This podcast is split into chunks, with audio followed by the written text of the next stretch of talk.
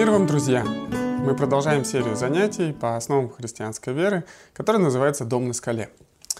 Мы в прошлый раз с вами начали разговор о покаянии, и, надеюсь, э, теперь у вас есть представление о том, что это такое, и теперь вы даже можете блеснуть немного, зная, что такое метаноя и чува, и как это все соотносится между собой. А если вы забыли, то просто напомню, что э, покаяние — это перемена мыслей. В этом есть суть э, мета, греческого слова метаноя. А чува — это не что иное, как возвращение к Богу. То есть это перемена мыслей, которая приводит нас обратно к Богу. И самым хорошим примером, который мы в прошлый раз рассмотрели, это притча о блудном сыне, когда сын э, переживает это изменение в своих мыслях, и потом он возвращается к отцу, и отец принимает его. Сегодня мы посмотрим на еще один э, внутренний аспект покаяния, который тоже нельзя обойти стороной. Он связан с Иисусом Христом, с нашим отношением к Иисусу. Давайте начнем с одного интересного наблюдения, вот, с которым я столкнулся в своей жизни какое-то время назад. Был случай, когда мне довелось заниматься с одним моим другом э, по Библии. Вот. Я к тому времени был молодой христианин, а он еще только искал Бога в своей жизни. И вот когда мы с ним занимались, то он сказал, говорит, знаешь, Тимур, такое ощущение, что христианство, оно как-то вот порабощает человека, потому что, ну вот смотри, вот мы там занимаемся о грехе, и там вот этого делать нельзя, вот этого делать нельзя. И какая-то вот зашоренность, какая-то прям не свобода. Я вот э, смотрю на это, мне вот нравится, что я вообще свободен. Вот смотри, я могу там, э, если захотел там пить, если захотел курить, ну даже там э, могу там, э, если хочу с кем-то познакомиться, я могу и сексом заниматься с кем хочу. А вот когда для христиан все это запрещено, это все под запретом. И какая-то вот такое, какое-то рабство, не свобода. Я помню, тогда э, задумался, и потом у нас мы раз в неделю встречались, и через неделю я, э, размышляя, э, на следующей встрече говорю, слушай, я вот размышлял об этом и подумал, что вот на самом деле, если посмотреть на это, то можешь ли ты вообще прожить? А он, кстати, тогда еще курил. Я говорю, ты можешь вот не курить? Или ты можешь не пить? Или ты можешь не делать тех плохих вещей, которые вот в Писании называются ну, грехом? А вот я чувствую, что я стою на пути, в котором я могу освободиться от всего этого. И поэтому я могу быть свободен от греха. И я хочу быть свободным от греха. А в этом плане ты зависим, ты не можешь от этих вещей отказаться. И получается, что надо еще поговорить о том, у кого рабство, а у кого свобода. Вот. И вот э, это к чему? Это к тому, что очень часто мы как люди ищем свободы, и очень часто этой свободой порабощаемся, потому что эта свобода на самом деле оказывается просто иллюзией. И вот по этому поводу апостол Павел э, говорит в послании к римлянам. Давайте вместе с вами э, прочитаем 6 глава с 16 по 18 стих. Здесь сказано, «А «Неужели вы не знаете, что кому вы отдаете себя в рабы для послушания, того вы и рабы? Кому повинуетесь? Или рабы греха к смерти – или послушание к праведности.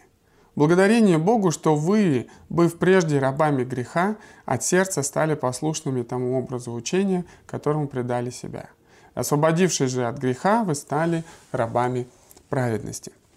Павел рисует перед нами картину, в которой есть только две альтернативы. Человек э, является рабом либо греха, либо праведности перед Богом. Либо через грех дьявол им управляет, либо человек, стремящийся к Богу, он отдает себя в послушание, в рабы Богу. И Павел говорит, что третьего не дано.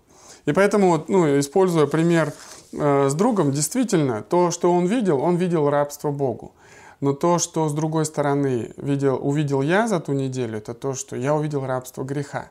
И вопрос, кто твой господин, и кем ты хочешь, кому ты хочешь быть рабом, он э, очень важный вопрос, который выводит нас не, выводит из иллюзии, выводит, и приводит нас к, к реальности действительно важного выбора. Вот. Об этом еще также и говорил Иисус. Давайте откроем послание, о, не послание, а Евангелие от Иоанна э, и прочитаем в 8 главе, что говорил Иисус э, уверовавшим в Него иудеям с 31 стиха. Тогда сказал Иисус к уверовавшим в Него иудеям, «Если прибудете в Слове Моем, то вы истинно мои ученики, и познаете истину, и истина сделает вас свободными. Ему отвечали, мы семя Авраамова, и не были рабами никому никогда. Как же ты говоришь, сделаетесь свободными? Иисус отвечал им, истинно, истинно говорю вам, всякий делающий грех есть раб греха. И вот смотрите, Иисус тоже говорит о том, что есть рабство. Есть рабство, это рабство греху.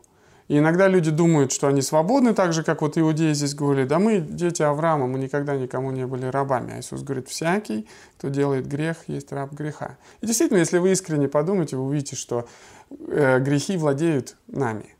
Вы видите, как оно, они прям не дают нам свободы, они не дают возможности нам, даже тогда, когда мы видим, что это неправильно, они все равно нас тянут вот в это болото. Вот. И поэтому это к чему все э, идет речь? К тому, что э, если говорить о свободе и рабстве, то очень часто мы попадаем в иллюзию. Мы ищем свободу и говорим, что мы свободы, но эта свобода подобна вот тому мнению, которое высказал друг – я свободен для того, я свободен для всего, но на самом деле это свобода для греха, которая по сути является только иллюзией свободы, а на самом деле это рабство. А вот Писание нам говорит о рабстве э, вроде бы для внешних людей это кажется как рабство Богу, как рабство праведности, но при этом Иисус говорит, если вы пребудете в Слове Моем, вы будете истинно моими учениками и познаете истину, и истина принесет вам что? Освобождение. Она сделает вас по-настоящему свободными.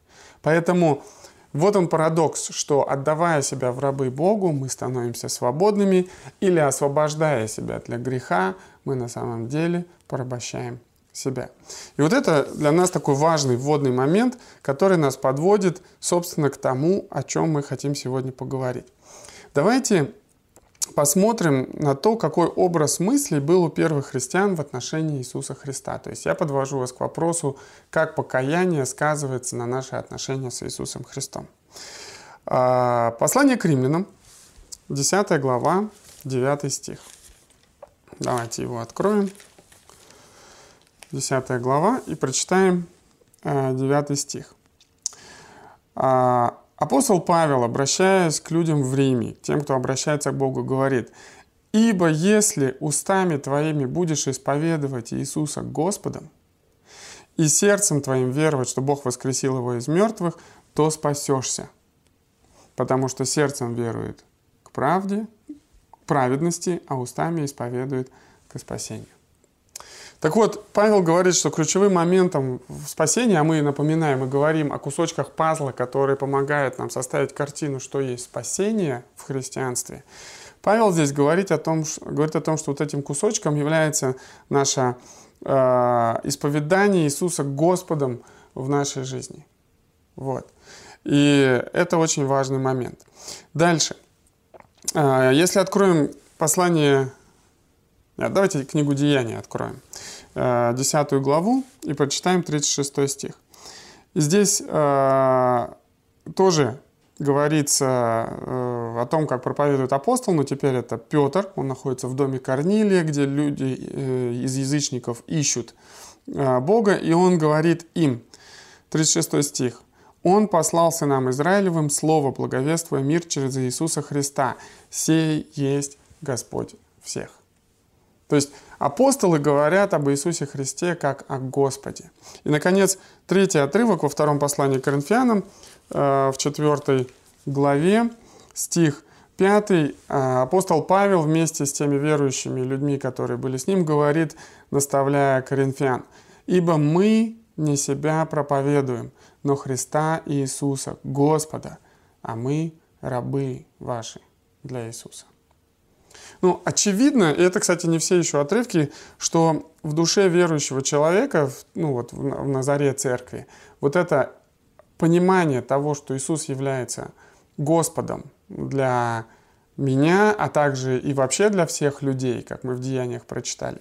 Это было очевидное осознание, это была очевидная перемена в мышлении. И вот в этом плане мы подходим к тому, о чем хотели поговорить сегодня. О покаянии, как отношении к Иисусу Христу. Так вот, Христиане смотрят на Иисуса как на Господа своей жизни и Господа всего мира. При этом себя они видят, как сказано здесь в пятом стихе, «Мы рабы ваши для Иисуса». Себя они видят в качестве слуг, в качестве рабов ради Иисуса Христа. И вот давайте сегодня поговорим о том, что значит э, для верующего человека, что Иисус является Господом. Слово «Господь» означает, по сути, «господин». Ну или «кто главный», «кто стоит во главе». И э, слово «Господь», очевидно, это не имя Иисуса Христа, а это скорее его титул. Знаете, как, ну, некая, как титул, который мы применяем. Вот, допустим, у нас есть президент. И часто в новостях говорят, там, президент Владимир Путин, там, или президент, сейчас вот э, новый президент Дональд Трамп. А президент это просто титул. Это, но он выказывает как бы наше отношение к этому человеку. Поэтому Иисус, когда человек говорит «Иисус Господь», он, по сути, говорит о своем отношении к Иисусу Христу. И почему Иисус а, уделял этому внимание, как говорил, не всякий говорящий «Господи, Господи» войдет Царство Небесное. Да? То есть мы, наша задача посмотреть свой, ну, внутрь себя и посмотреть в нашем разуме, как мы относимся к Иисусу Христу. И в этом плане, как это связано с покаянием? Когда человек приходит к Иисусу Христу, то меняется его парадигма. Об этом мы уже говорили. Он переживает перемену мыслей в отношении себя и в отношении Иисуса Христа. И здесь покаяние состоит в том, что в душе, в разуме человека происходит некий переворот. Если до этого господином своей жизни был я сам, то теперь я начинаю осознавать, и вот этого изменения происходит, что я начинаю понимать, что господин моей жизни теперь не я, Иисус Христос. А я на самом деле всего лишь раб и слуга Иисуса Христа, а, который исполняет Его волю. Вот. И вот здесь мы воспользуемся э, рисунками. Сегодня у нас будет, э, они, так скажем, ключевыми такими для сегодняшнего урока. Три рисунка. Вы их увидите на экране. Вот давайте их про, проанализируем. То есть на, этих, э, на этой диаграмме, где видно три рисунка, мы видим три группы людей. Пьедестал – это, по сути, как бы символ трона нашего сердца. И кто-то правит на этом троне. Вот. Это либо я сам правлю своей жизнью, либо это Иисус. Вот давайте посмотрим на первую группу людей. Что мы здесь видим? Эти люди э, ну, поставили то есть, себя на пьедестал своей жизни. Что можно сказать об Иисусе в их жизни? А его вообще в жизни нету. Он как бы в стороне, видите, он как бы там слева за пределами э, жизни человека. Человек сам строит планы, цели, сам живет себя, сам управляет собственной жизнью. Вот. Если посмотреть э, на второй рисунок, чем он отличается – Здесь уже отличие в том, что Иисус как-то присутствует в жизни человека. Но по-прежнему на троне э, сердца находится сам человек. Он ее управляет. А какова роль тогда Иисуса Христа и вообще Бога в его жизни? Ну, скорее всего, как у студентов перед сессией или во время сессии, что когда что-то очень надо или становится очень тяжело, мы начинаем как бы призывать Бога на помощь. Ну, то есть, так же, как вот здесь он в положении слуги находится. То есть, мы зовем слуг тогда, когда нам чего-то надо. Когда они нам не нужны, иди занимайся своими делами. Вот. И ну, такие люди, скорее всего, иногда заходят в церковь, иногда они молятся, но большая роль э, Бога – это вот «благослови меня, помоги мне с детьми, помоги мне с учебой, помоги мне с работой, помоги мне с пятым, десятым, сделай то, о чем я тебя прошу. Я буду вот, когда ты мне нужен, тебя об этом просить». И, по сути, это, как бы, знаете, Иисус как джин из лампы. То есть ты потер, когда тебе надо, попросил что-то, э, получил – потом обратно в лампу поместил, на полочку поставил. Ждем, когда нужно будет еще раз потереть эту лампу. Теперь третий рисунок. Чем он отличается от двух других? Вот здесь мы видим, произошла кардинальная смена. Вообще, по сути, произошла революция. В чем она произошла? В том, что с трона нашего сердца мы сошли. И мы добровольно поставили на трон нашего сердца Иисуса Христа. Теперь Он стал нашим царем, и господином нашей жизни. А мы куда себя поставили? В положение слуги. И теперь мы говорим, Иисус, что я могу сделать для тебя? Каким образом я могу исполнить твою волю? Теперь давайте вот для закрепления этой иллюстрации посмотрим несколько отрывков из Библии, которые, с одной стороны, красочно, а с другой стороны, еще и, ну так, бросая нам вызов, э, иллюстрирует, что значит э, сделать э, Иисуса Господом нашей жизни. Первый отрывок находится в Евангелии от Луки, 9 глава. Давайте прочитаем с вами 23 и 24 стих. Здесь Иисус говорит, «Ко всем же сказал, если кто хочет идти за Мною, отвергнись себя и возьми крест свой и следуй за Мною. Ибо кто хочет душу свою сберечь, тот потеряет ее. А кто потеряет душу свою ради Меня, тот сбережет ее». Задумайтесь, о чем здесь говорит Иисус. Он говорит о том, что если кто-то хочет идти за Мною, то есть если кто-то хочет быть учеником Иисуса Христа, кто-то хочет быть христианином, то он э, стоит перед выбором отвергнуть себя и взять свой крест. Вот давайте посмотрим теперь на рисунок. Э, еще раз, на три рисунка, о которых мы говорили. Как вы думаете, первый человек э, в первом рисунке, он отвергнул себя и взял крест свой? Ну, Бога вообще в его жизни нет. А второй – Второй вроде бы впустил крест в свою жизнь, но э, от себя он, конечно же, не отвергся. И только третий человек иллюстрирует вот то, о чем здесь говорит Иисус.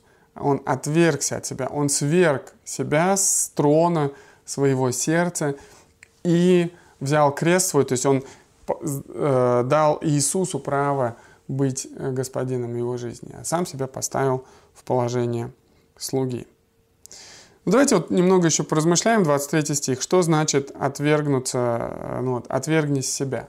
С одной стороны, это вот уже очевидно, мы сказали, что как визуально мы говорим, я не буду больше управлять своей жизнью. Я уже науправлялся, я вот сделал то, пятое, десятое. Теперь я понимаю, что я сам не, не лучший управитель своей жизни. И, возможно, вы уже несколько, много раз чувствовали себя так, там, под, попадая в грех или в трудные ситуации, вы смотрите, говорите, вообще ничего не получается. А если даже у вас и получается что-то, все равно, наверное, вы сталкивались с этим состоянием, когда ты смотришь на свою жизнь, ты понимаешь, я вообще не знаю, куда идти, что делать, как сделать так, чтобы ну, в итоге не сожалеть о том, как я проживу эту жизнь. Наша жизнь больше похожа на метод проб и ошибок. Так вот, Мудрость Божья состоит в том, что мы в какой-то момент, это есть как бы иллюстрация покаяния, мы понимаем, что мы не хотим управлять своей жизнью, мы хотим доверить нашу жизнь в авторитетные руки и заботу Иисуса Христа. И в этом есть отвержение себя. Более э, банальные примеры заключаются в следующем. Что значит отвергнись себя? Это, ну, как мы это можем чувствовать? Вот, допустим, возникает какая-то ситуация, и вам нужно принять решение, так поступить или иначе. И вы уже знаете Божью волю, вы знаете, что говорит по этому поводу Писание, вы знаете, как будет угодно Иисусу, вы знаете вот эту фразу «А как бы на моем месте поступил Иисус?» Вы все это знаете, но вы не хотите этого делать. Потому что есть ваша воля, и она расходится с волей Иисуса. То вот момент истины, когда ты пережил покаяние, когда в разуме твоем Иисус становится Господом, то ты говоришь себе – не моя воля, но твоя, Господи. И, кстати, вспомните, сам Иисус стал примером того, как отвергнуть себя и последовать Божьей воле. Помните, в Гефсиманском саду, когда он молился, он просил, говорит, Господи, если можно, пусть пройдет мимо меня эта чаша страданий, но не то, чего я хочу, ну, а то, чего ты желаешь, да исполнится. И поэтому вот этот образ готовности пожертвовать своей волей ради воли Божьей – это, и выбор того, что угодно Богу, даже тогда, когда это не угодно мне, это и есть момент, который вот э, отвергни себя, вот он иллюстрирует. Теперь, что значит возьми крест свой и следуй за мной? Ну да, это сделай Иисуса Господом своей жизни. Вот. А, крест, по сути, э, это, э, ну давайте так скажем, крест это символ страданий. В Риме это было орудие пыток, это орудие казней. Вот. И, соответственно, очевидно, что Иисус, когда говорил об этом, он не говорил о том, что возьми подарок мой и следуй за мной, возьми там ну, машину мою и сядь в ней и едь и наслаждайся. Не, он говорит, возьми крест. Что следование за Христом – это не прогулка при солнечной погоде на, берегу, на берегу моря, что это определенный труд, и это порой это страдание. Вот. Писание говорит, что всякие желающие жить благочестиво во Христе будут гонимы, и мы все будем подвержены страданию. Но, знаете, вот мои дети ходят на хоккей практически каждый день.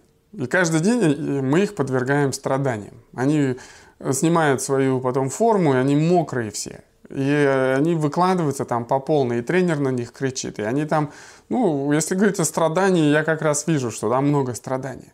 Но это страдание во благо, потому что оно их тренирует, оно их укрепляет, оно делает их лучше, и потом ты начинаешь наслаждаться и видеть плоды этого страдания, которые несут пользу для всей жизни человека. Также и здесь, тогда, когда мы берем крест и следуем за Иисусом, это для нас определенное страдание, мобилизация, терпение, долготерпение порой. Но это необходимо для того, чтобы мы получили добрый плод в нашей жизни. И знаете, мудр тот человек, который понимает, что жизнь — это не просто какая-то ну, прогулочка, и жизнь не для того, чтобы было все легко. Мудрый человек понимает, что жизнь — это трудно, жизнь — это труд, но он стоит того. И мудрость заключается в том, чтобы вложить свое время и свои силы в то, что действительно принесет плоды, и не прогореть. Так вот, Иисус — это тот, кто знает, как направить нашу жизнь и наш труд, и наши страдания в том направлении, когда это принесет плоды и плоды вечные. Вот. Давайте перейдем ко второму отрывку, который тоже иллюстрирует, но уже немного с другой стороны, эту мысль. Это Евангелие от Луки, 14 глава. Этот отрывок бросает всем нам вызов. Человеку еще неверующему он явно бросает вызов, ну и верующему человеку тоже он бросит вызов. Но мы не можем обойти его стороной, потому что Иисус об этом говорил. 14 э, глава, давайте прочитаем с 25 по 33 стих.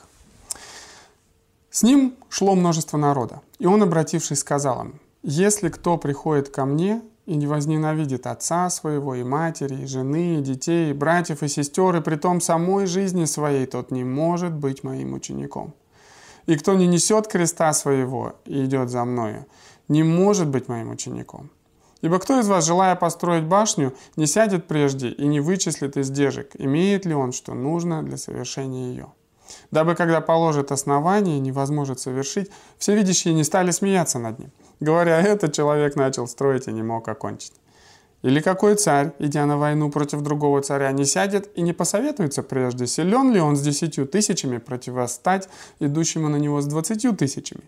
Иначе, пока тот еще далеко, он пошлет к нему посольство просить о мире. Так, всякий из вас, кто не отрешится от всего, что имеет, не может быть моим учеником.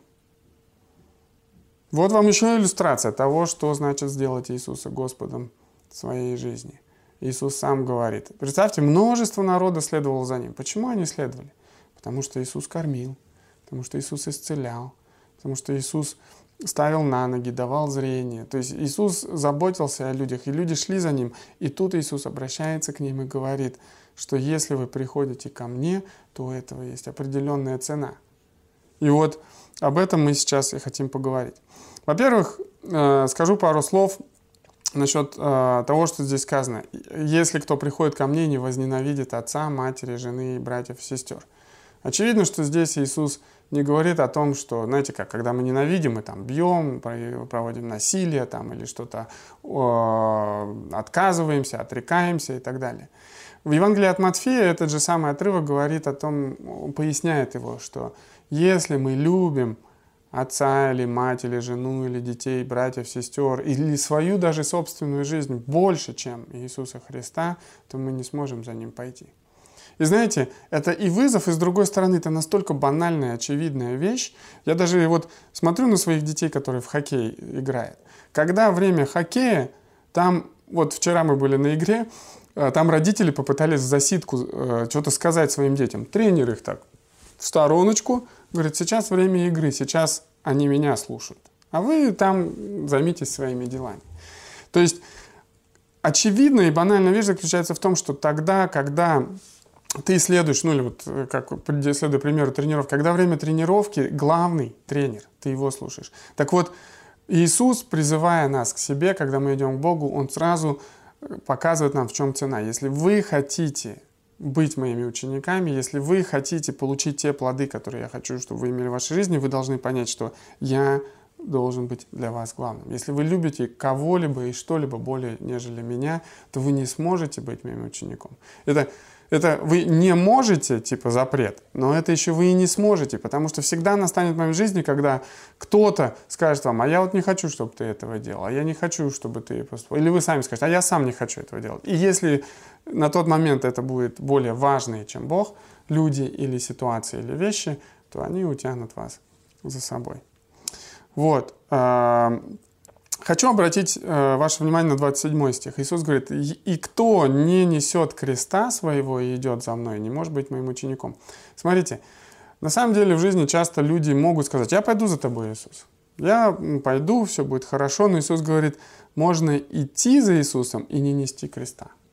Говорит, если кто не несет креста и идет за мной, тот не может быть моим учеником.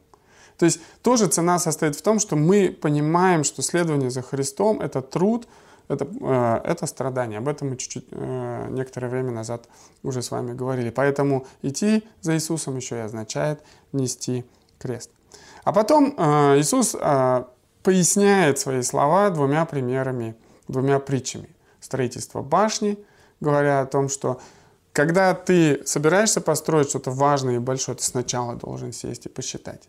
Иначе ты не сможешь, если не сможешь закончить, то все люди посмотрят и скажут, ну вот, тоже мне строитель. Вот. Поэтому для нас следование за Христом означает, а готов ли я до конца пойти за Ним? Готов ли я заплатить полную цену, чтобы достроить эту башню до конца? Также и пример с царем, а, который идет на войну. Нужно сначала посмотреть, а действительно ты будешь в состоянии справляться с теми тяготами и противостоянием, которое перед твоим лицом. Вот. вот о чем говорит Иисус во втором отрывке. Поэтому сделать Иисуса Господом в своей жизни означает возлюбить Его более, чем что бы то ни было, кого бы то ни было, и в том числе себя самого. И взять крест свой и последовать за Ним. И третий отрывок. Давайте его откроем э, в Матфея 6 главе Сразу скажу, что это не весь исчерпывающий список отрывков, это просто то, чтобы создать определенную атмосферу, понимание э, того, о чем мы говорим, когда говорим, чтобы сделать Иисуса Господом в своей жизни. Евангелие от Матфея, 6 глава, стих 33. Здесь сказано, «А, «Ищите прежде Царство Божие и правды Его, и это все приложится вам». Иисус, обращаясь к людям, которые следовали за Ним, это вообще э, Нагорная проповедь, э, Он говорит, прежде всего ищите Царство Божие и правду Его. И это все приложится вам. Что это все? Это все то, о чем он говорил до этого. Если вы прочитаете где-то с 24 стиха эту главу, вы увидите, э, ну даже с 25 он говорит о том, что люди о многом заботятся в жизни. Ну, действительно, если вы взрослый человек, вы знаете, сколько забот. Не все успеваем даже мы Э, обо всем позаботиться в течение дня, недели или месяца. О чем люди заботятся? Да о чем угодно. И о том, что поесть, и что выпить, и во что одеться, и где жить, и, и с кем жить, и как воспитывать. То есть всю жизнь полна множеством забот. Вот. Но Иисус говорит о том, что мы не только заботимся, мы прям переживаем и всю нашу жизнь сводим к этим вещам. Но Иисус говорит, вы поймите, что на самом деле жизнь больше – пищи или питья, и тело больше одежды. Он говорит, во всем этом вам нужно понять, что самое главное в жизни – это прежде всего искать Царство Божие и правду Его. А что это означает? Мы уже как-то с вами говорили, что Царство Божие есть состояние нашего сердца, ну, одно из определений Царства, когда в нас правит Бог. То есть царство – это царствование Бога в нас, тогда, когда Он на первом месте. И мы как раз сегодня говорим про рисунки, в которых люди, кто-то, ну, кого-то мы ставим на пьедестал своего сердца. Поэтому здесь мы видим, что Иисус говорит, поставьте на трон вашего сердца Божье Царство, пусть Бог царствует в вас. ищите Его воли, Его правды, а все остальное будет прилагаться вам, потому что Бог заботится о птичках небесных, Он заботится о растениях, о животных, посылает дождь на праведных и неправедных. То есть Бог все дает для того, чтобы мы могли жить. Поэтому, чтобы мы были свободны жить для Него. И вот это э, такая ключевая мысль. Ну и теперь к заключению. Э, недавно смотрел КВН, и там один такой полный КВНщик э, застрял в бобслее, и в ответ на просьбу, ну давай, типа, ты быстро похудей, говорит, вы что, я 30 лет толстел, а вы хотите, чтобы я за, ну, за 5 минут похудел? Знаете, в этом есть здравый смысл. Что когда ты погружаешься в какое-то болото или в грязь, или ты живешь во грехе 30 лет э, к ряду, то, наверное, трудно ожидать, что выйти из этого состояния достаточно тем, что ты просто изменил образ мыслей в своей голове. Потому что покаяние – это не только разворот от греха к Богу, но это еще и определенный путь движения к Богу в возрастающей свободе от греха. И Бог, зная нашу реальность, зная нашу слабость, зная нашу нуждаемость в Нем, открыл нам вот этот удивительный путь покаяния. Этот путь который мы проходим вместе с Иисусом Христом. И сегодняшнее занятие было о том, как действительно обратиться к Иисусу, сделать Его Господом нашей жизни для того, чтобы продолжить уже нашу жизнь вместе с Ним. И здесь есть такая иллюстрация, она мне очень нравится, и может быть мы уже на одном из уроков о ней говорили, но я повторюсь. Это иллюстрация того, что, знаете, вот когда сравнивают э, вероисповедания, религии разные, то очень часто в религиях человек должен совершить какой-то путь к Богу, он должен как бы подняться в гору, усовершиться, достигнуть там умиротворения, получить какие-то плоды, избавиться от страстей. И вот если он поднимется на какую-то вершину, вот там он должен встретиться с Богом. В христианстве путь отличается. И он отличается принципиально, потому что начинается он с того, что сам Бог, сам Иисус Христос с небес спускается на землю, и с этой горы, можно сказать, небесной, он спускается к нам, и он спускается не в наши дворцы, он спускается в наши болота, в нашу грязь, он принимает наши грехи на себя, он, по, по сути, входит в это болото, и в этом болоте он обращается к вам и говорит, вот моя рука, пойдем со мной. У меня есть планы и намерения на твою жизнь. Я хочу привести тебя туда, ну, где для тебя будет самое лучшее место. И вот он протягивает эту руку, и перед нами выбор. Взяться за эту руку и пойти за Иисусом, и сделать его господином и путеводителем нашей жизни. Или остаться решать свои проблемы сами по себе. Так вот, сделать Иисуса Господом – это откликнуться на этот призыв Иисуса, который сейчас уже стоит у дверей и стучит. И говорит, пойдем со мной. И если мы откликаемся, вот это и есть, ну, как бы момент покаяния, меняется наше отношение. Вместо того, чтобы бороться с этим самому, мы говорим, Иисус, я хочу идти за тобой, я хочу, чтобы ты был господином моей жизни, а я буду твоим слугой. Веди меня туда, куда ты считаешь нужным. Вот.